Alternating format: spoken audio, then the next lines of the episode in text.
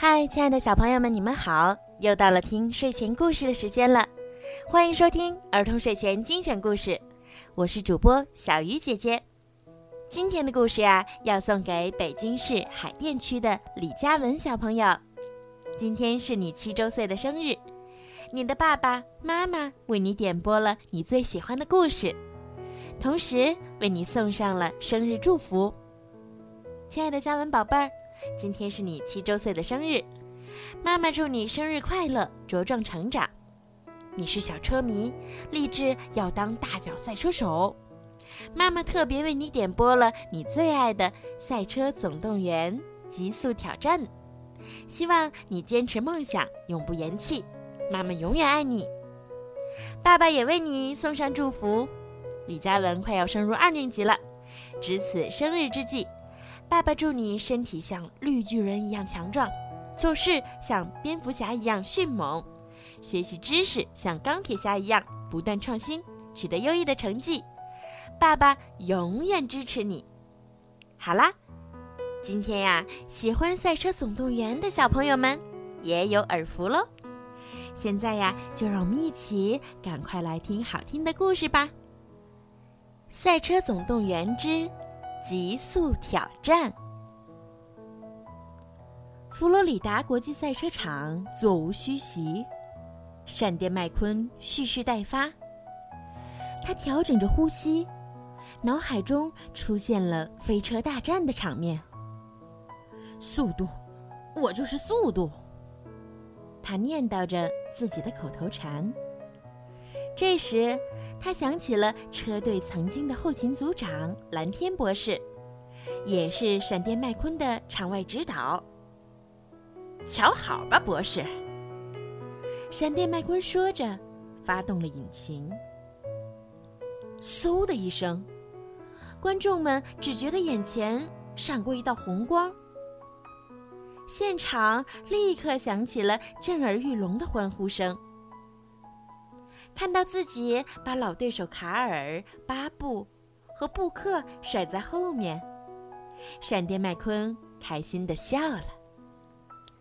终点近在咫尺，他知道自己胜券在握。闪电麦昆又一次获得了冠军。赛后，他遇到了卡尔的赞助商恐龙老德。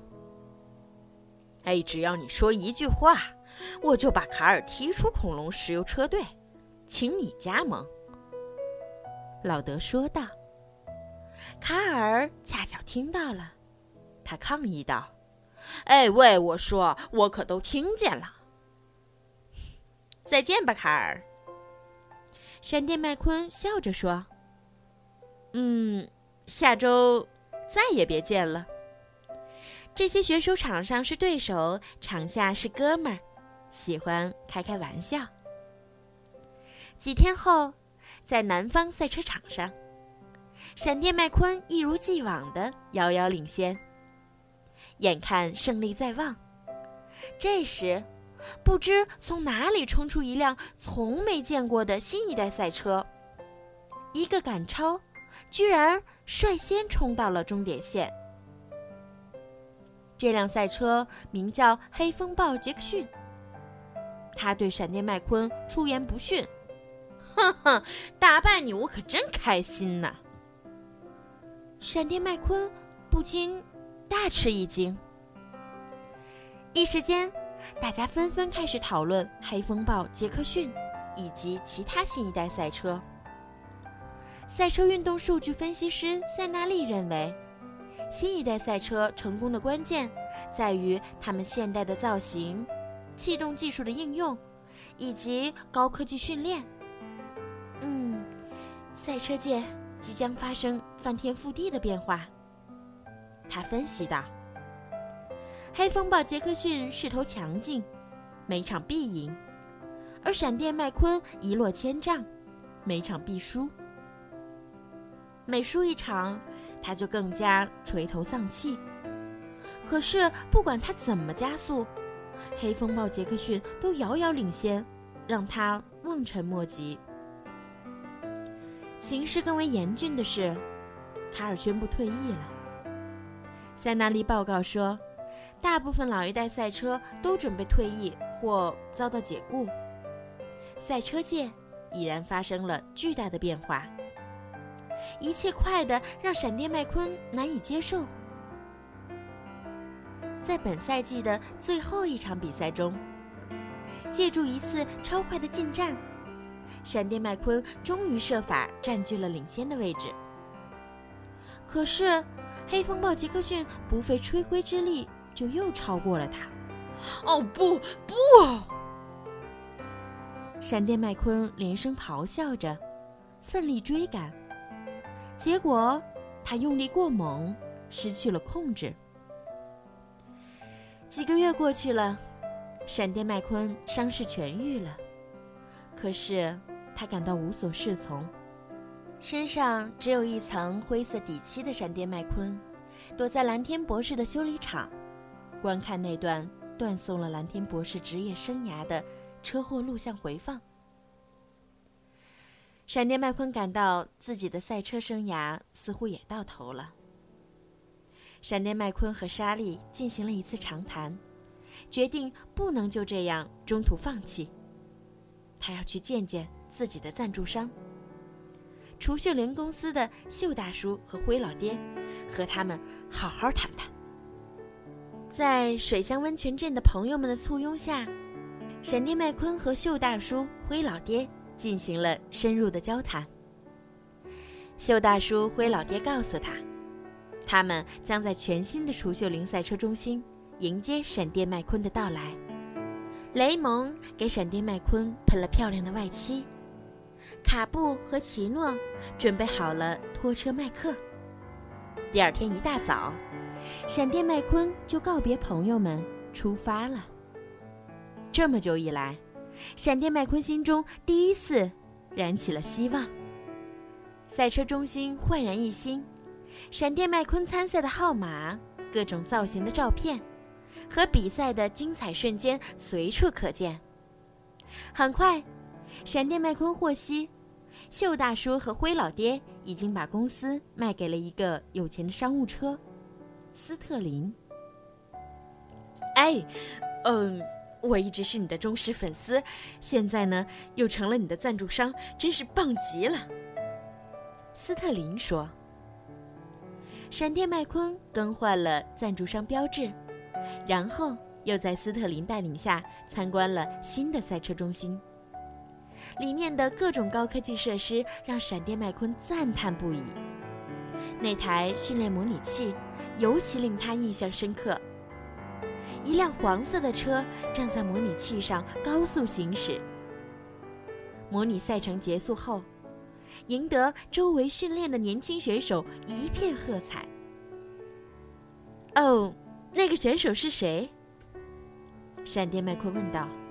哦不不不，他不是选手，他是赛车陪练，酷姐，拉米雷茨，哦，业内最优秀的陪练。斯特林回答说：“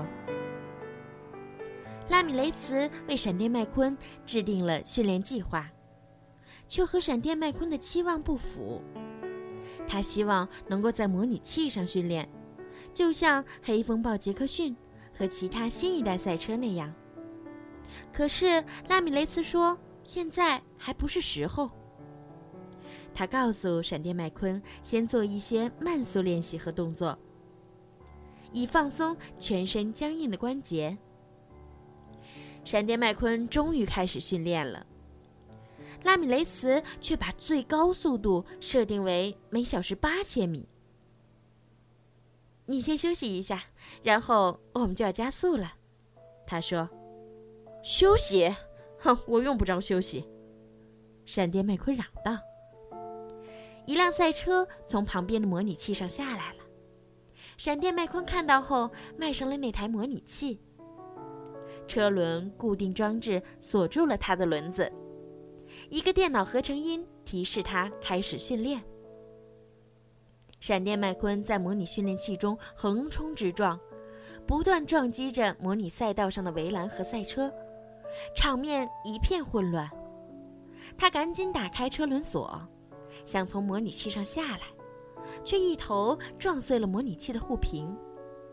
这一切恰好全都被斯特林看在眼里。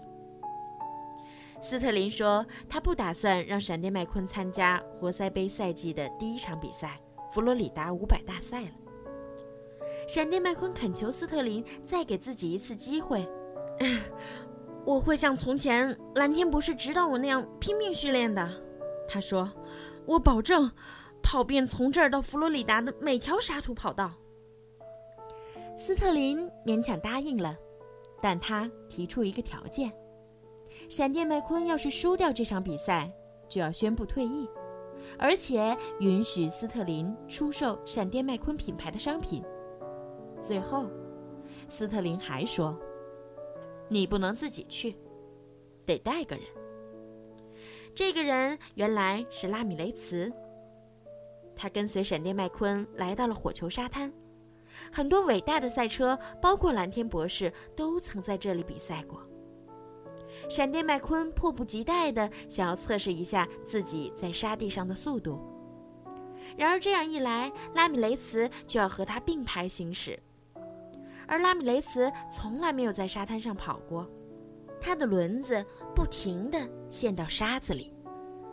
整个白天，闪电麦昆都在指导拉米雷茨，直到傍晚，他才勉强跟上闪电麦昆。你没有超出自己的最高时速，拉米雷茨有些失望地说。他们往回走时，闪电麦昆无意间看到了雷霆谷赛车场的路标，不由得眼前一亮。我知道了，他说：“我需要和真正的选手比上一场。”闪电麦昆往身上抹了泥巴，自称惠切特，混进了雷霆谷赛车场。为了记录闪电麦昆的速度，拉米雷茨化名贝弗斯也跟着混了进去。现场观众闹哄哄的。听完对参赛选手的介绍，闪电麦昆和拉米雷茨才明白，原来他们闯入了风巴撞车大赛，而他们想要退出也为时已晚，他们被困在当中了。雷霆谷赛车场是沙土跑道，全长四百米，很多著名的赛车都在这里比赛过，蓝天博士也不例外。而每星期的赛车聚会之夜，雷霆谷赛车场就会变身为撞车大赛的现场。比赛开始了，选手们相互追逐，相互撞击，赛道上立刻乱成一团。闪电麦昆避开了各种障碍，摆脱了各种围追堵截。拉米雷茨却吓得目瞪口呆，缩在一堆轮胎后面。闪电麦昆在后面推了他一把，告诉他朝前开。拉米雷斯不知道在沙土跑道上怎么控制方向。闪电麦昆冲他喊道：“哎，漂移，向右打方向，车身向左。”这时。疯狂麦斯全速朝拉米雷茨撞了过来，闪电麦昆猛地窜了过去，一把推开了拉米雷茨。疯狂麦斯从他们身边呼啸而过，失去了控制，侧翻在地。他挣扎着爬起来，锁定了闪电麦昆。闪电麦昆加大马力，想赶快闪开。可是车轮在沙土跑道上直打滑。疯狂麦斯火冒三丈，气势汹汹地冲了过来，眼看就要撞上了。闪电麦昆一打轮儿，碰翻了一大排轮胎，把他撞得飞了出去，扎进了标语牌。场上只剩下拉米雷茨了，他成了撞车大赛的最后赢家。拉米雷斯兴奋不已，不小心碰到了洒水车漏水先生，把他的喷水龙头碰开了，水喷洒出来，洗掉了闪电麦昆身上用来伪装的泥巴。没等闪电麦昆和拉米雷斯离开，现场突然亮起了一片闪光灯。究竟，闪电麦昆经过了撞车大赛之后？能不能提高自己的技术，最后在佛罗里达大赛中取得优异的成绩呢？让我们一起来收听《赛车总动员之极速挑战》的下集。好啦，小朋友，晚安。